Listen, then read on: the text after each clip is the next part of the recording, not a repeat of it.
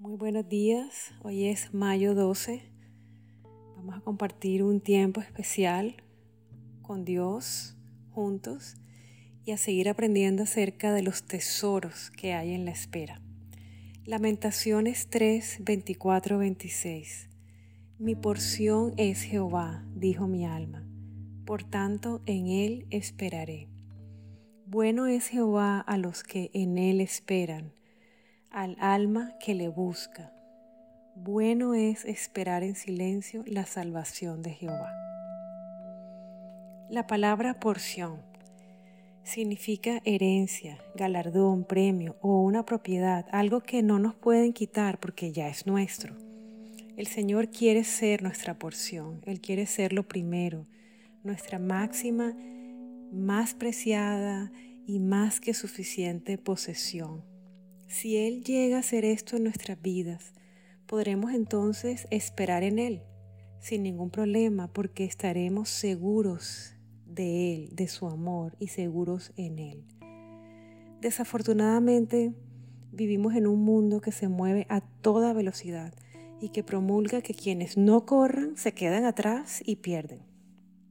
El ser humano hoy en día quiere todo ya, rápido, estilo microondas, porque no hay tiempo que perder. El hombre se ha vuelto insaciable y el concepto de esperar es prácticamente un insulto. Nadie quiere esperar, por eso compran con dinero que no tienen, por eso los matrimonios son desechables, por eso los hijos están abandonados y pegados a una pantalla. Esta es la razón por la que resulta casi impensable esperar en las promesas de Dios. Este concepto ha penetrado la iglesia y erróneamente muchos dentro de la iglesia pretenden presionar a Dios para que ocurra lo que ellos quieren, como ellos quieren y cuando ellos quieren, es decir, ya. Pero se nos olvida que nuestras oraciones no son órdenes para Dios, que Dios es Dios, Rey soberano, y que Él es dueño de todo, aún de nuestros tiempos. Además, Dios que nos ama y que es perfecto e infinitamente sabio, conoce lo necesario de la espera, conoce cuánto nosotros necesitamos pasar por tiempos de espera. Vamos a ver hoy dos razones por las cuales Dios nos llama a esperar.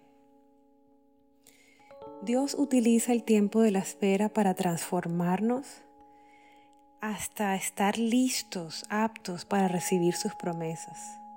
Es un tiempo para madurar, para crecer, para aprender y para desaprender.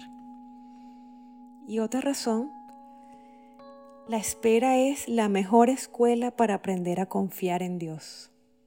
Aprendemos a esperar confiados y con la certeza de que recibiremos lo que nos fue prometido.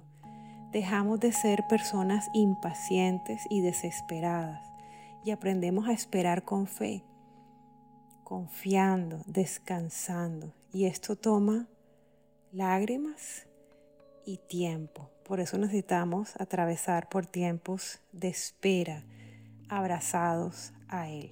Vamos a orar. Padre, cuánto le he huido a esta escuela. Reconozco que me es muy difícil esperar. Veo que me falta mucho para llegar a ser una persona que sabe esperar confiando, creyendo y en paz. Pero anhelo llegar a serlo. Así que hoy me entrego a ti. Acepto el reto de la escuela de la espera transfórmame. Concédeme el regalo de aprender a esperar confiado y en paz. Lléname también de gratitud por todos los tesoros que recibiré de tu mano durante la espera. Reto del día. Toma tu journal y escríbele una carta a Dios en la cual te registras formalmente en la escuela de la espera. Me imagino que estás sonriendo, pero esto tiene un propósito. Escríbelo.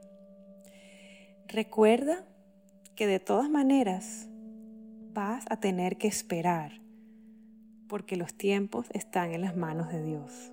Te inscribas o no, tendrás que esperar. Pero hoy, escribiendo esa carta, a manera de haciendo un pacto con Dios, hoy escoges o puedes escoger esperar en Él, abrazado a Él, mientras recibes todas las enseñanzas, todas las bendiciones y los tesoros que solo se encuentran en esta escuela, que solo se encuentran en el tiempo de la espera, abrazados al Señor. Y acuérdate también lo que leímos hoy en el versículo, que Él es bueno para los que esperan en Él. Que tengas un día precioso y lleno de bendiciones.